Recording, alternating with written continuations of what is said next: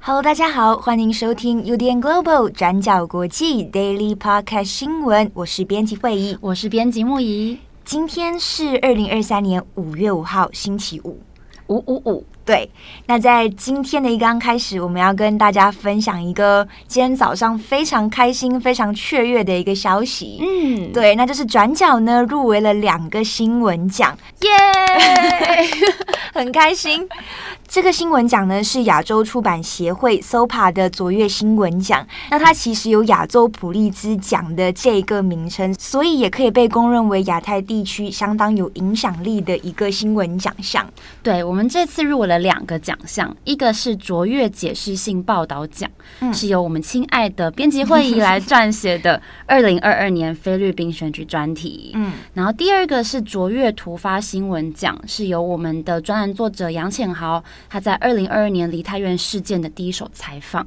对，我觉得入围了这两个新闻奖，其实对转角团队来说意义蛮大的。嗯，对，因为这是转角第一次入围 SOPA 的新闻奖，所以我觉得，嗯，今天早上真的大家就是感觉都很开心。对，然后另外一个也是，我觉得从作者的角度出发，不管是我或者是这段作者杨显豪，我个人都觉得这是相当有意义，而且非常。很很有鼓励的一个、嗯、的一个奖项，对，因为其他其实都有入围的这些其他的作品们，其实也都非常非常精彩。嗯、这其实对新闻工作者来说都是一个很大的肯定。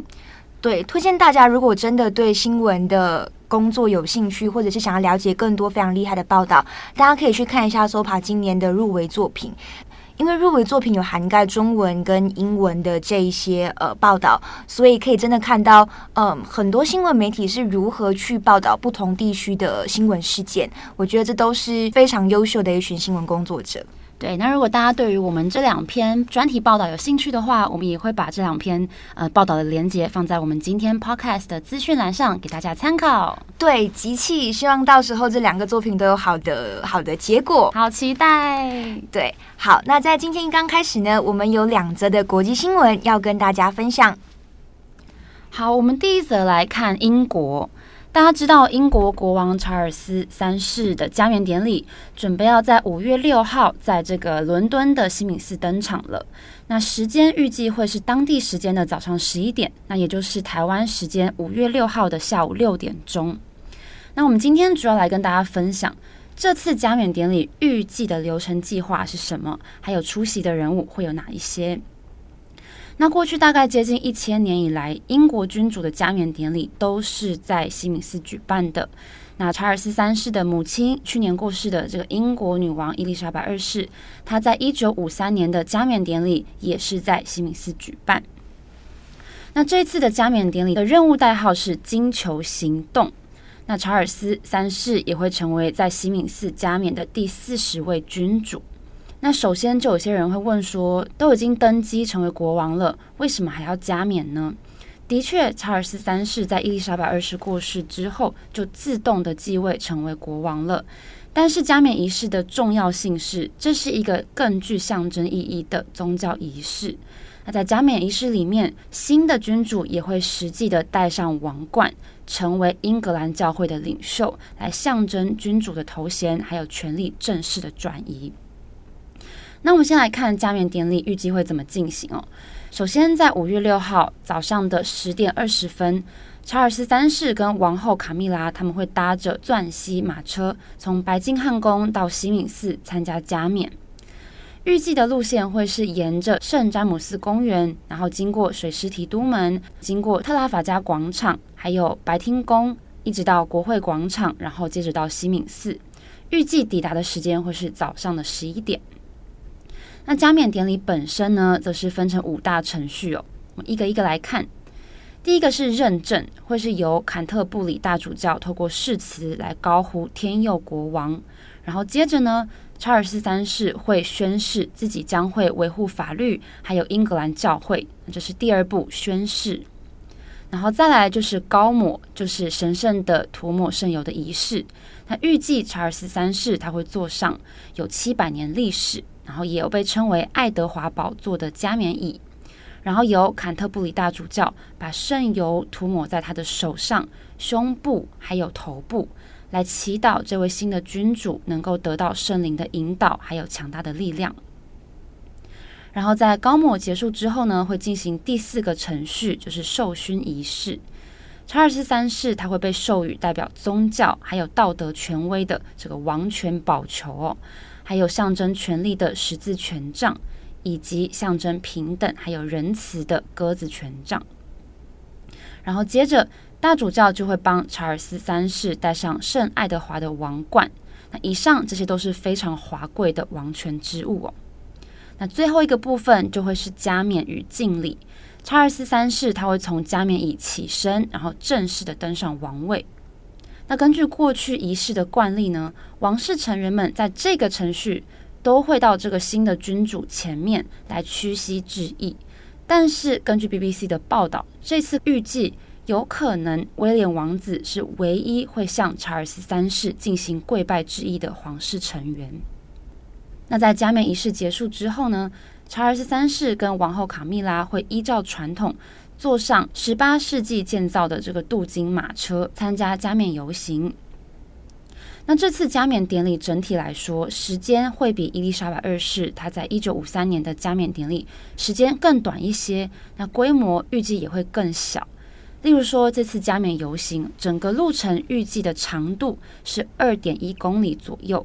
那比起伊丽莎白二世，她当年是七点二公里。那这次查尔斯三世的游行距离大概是伊丽莎白二世的三分之一左右。好，那这次加冕典礼会有哪一些重要的人士出席呢？这个问题也是外界相当关心的。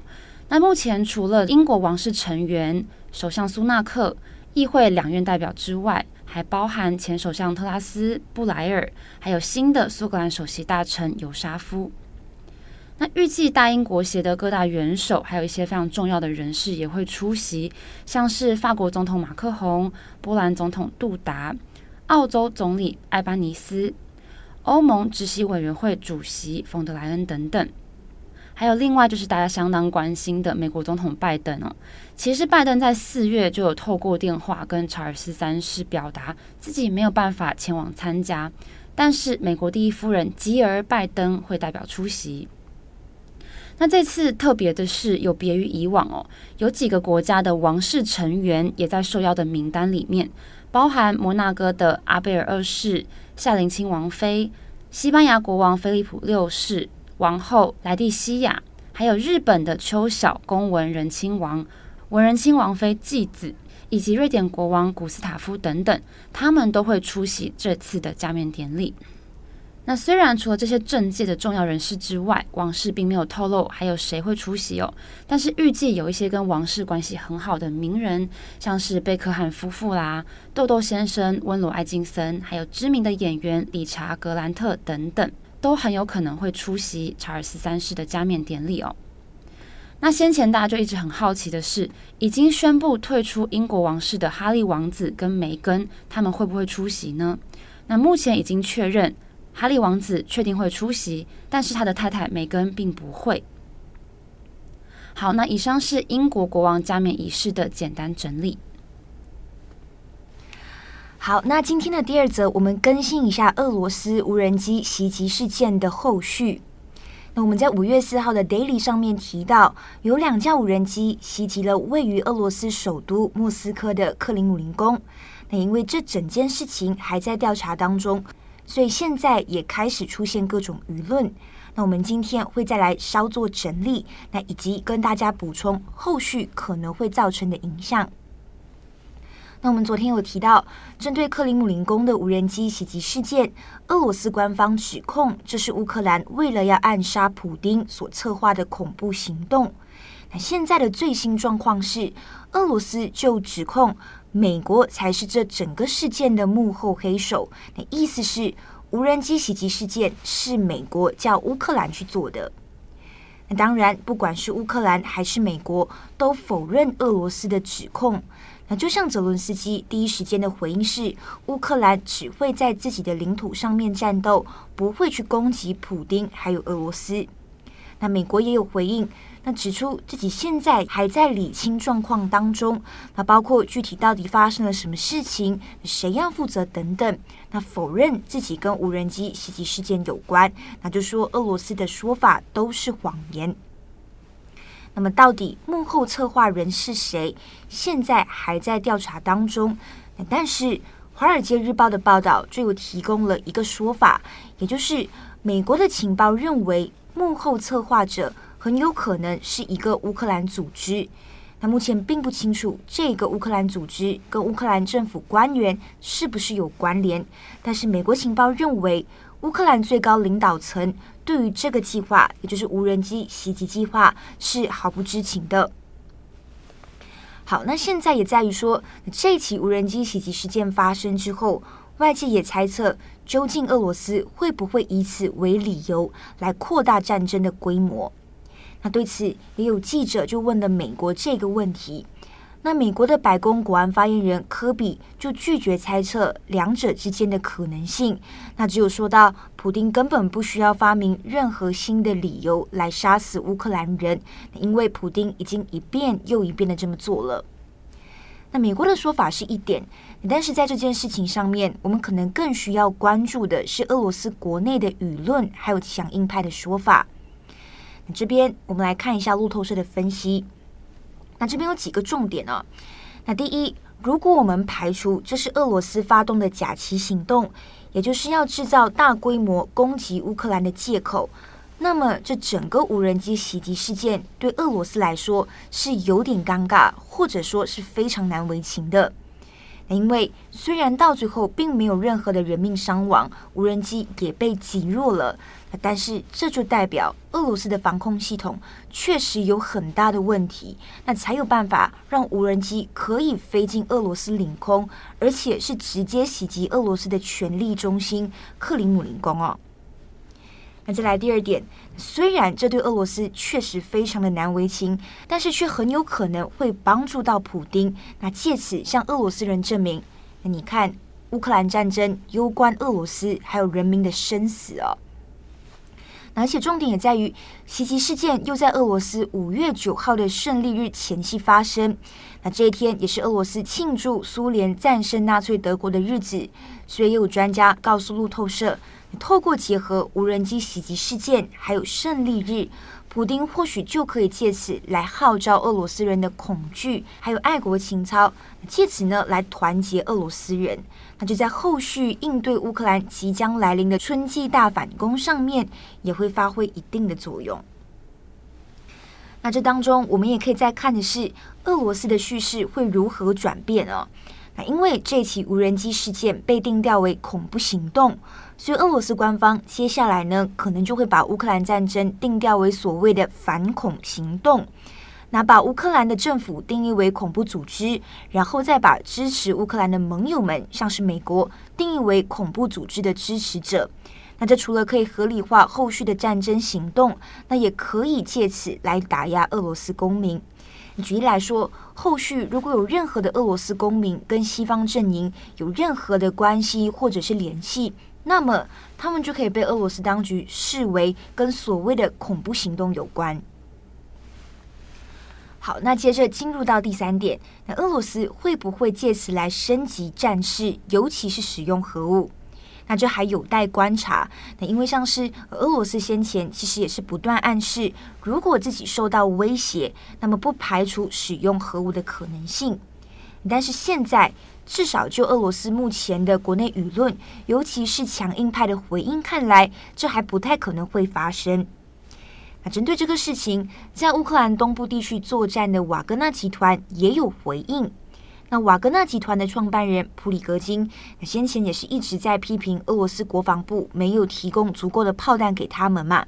那在这个无人机袭击事件上面呢，普里格金就认为要使用核武根本是非常荒谬的行为哦。他在自己的 Telegram 上面抨击，那现在最主要应该要做的是惩罚那些原本应该要保护俄罗斯免受无人机攻击的人，那并且弄清楚这到底是怎么一回事，那为什么会发生这样子的事情？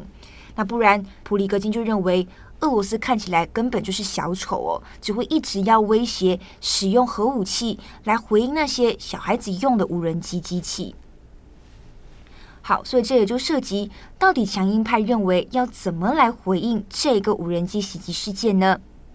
那有人认为要摧毁乌克兰的基础设施，那也有人认为要摧毁乌克兰的国家地位。那还有另外一个可能性，也就是他们认为要升级战事。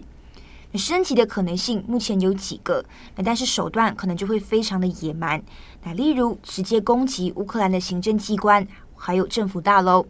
或者是以公开的方式，企图来暗杀泽伦斯基跟他的团队。那最后还有一个方式，但很有可能就会受到国内的舆论反弹，也就是普丁可能会借此发动新一波的军事动员，那投入到战争里面。好，但是无论如何，我们还是要提醒，那这一切都还是在调查阶段，还需要有更多的证据来核实。那我们目前也还不知道是谁发动这一个无人机攻击事件的。好的，那么以上呢就是今天的两则新闻更新。那节目的最后呢，呃，我们也要跟大家说明一件事情，就是可能昨天在 Daily 上面有讲的比较不清楚的地方。对，我们昨天在 Daily 上有跟大家分享到塞尔维亚首都贝尔格勒在五月三号发生一起校园枪击案。那我们昨天有说明说，枪手在作案当下，除了手持枪之外，包包里面还有四瓶的莫洛托夫鸡尾酒。嗯，然后后续就有热心的听友来讯来询问说，哎，那包包里放的是酒吗？还是是其他东西？所以我们今天也进一步跟大家解释清楚一点，就是说。这个莫洛托夫鸡尾酒，它其实就是所谓的汽油弹，它并不是真的可以喝的鸡尾酒。嗯，那我们也趁这个机会来跟大家小小分享一下，为什么汽油弹会有这个别名哦。好，首先这个汽油弹呢，它其实是一种简易的武器哦，做法是在玻璃瓶里面装一些燃料或是一些易燃的物质，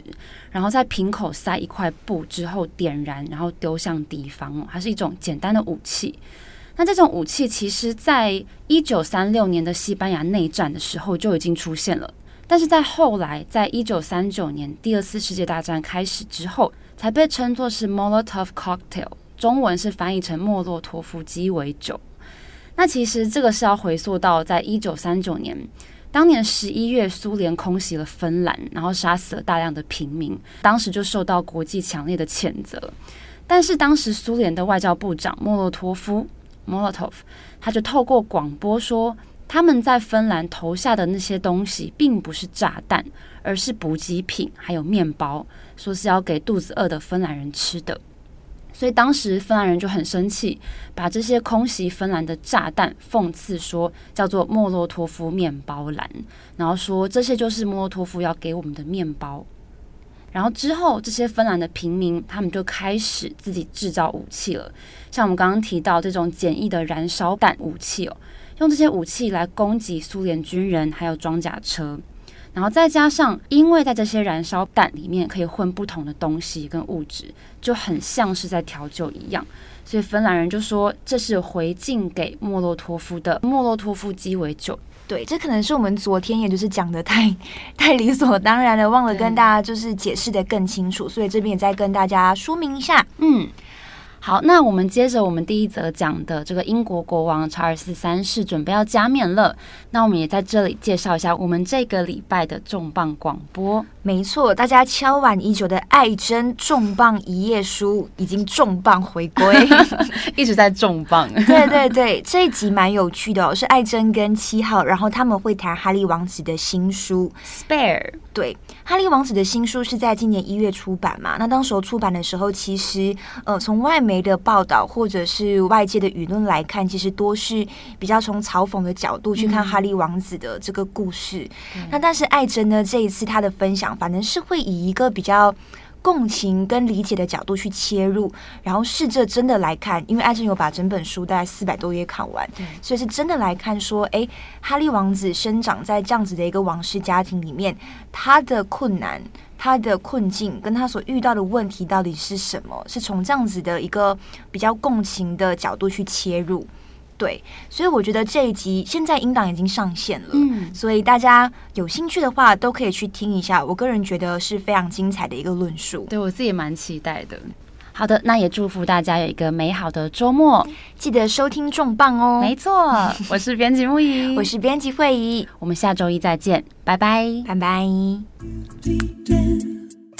转角国际 g 转角新闻，Global，Daily，Podcast 新闻。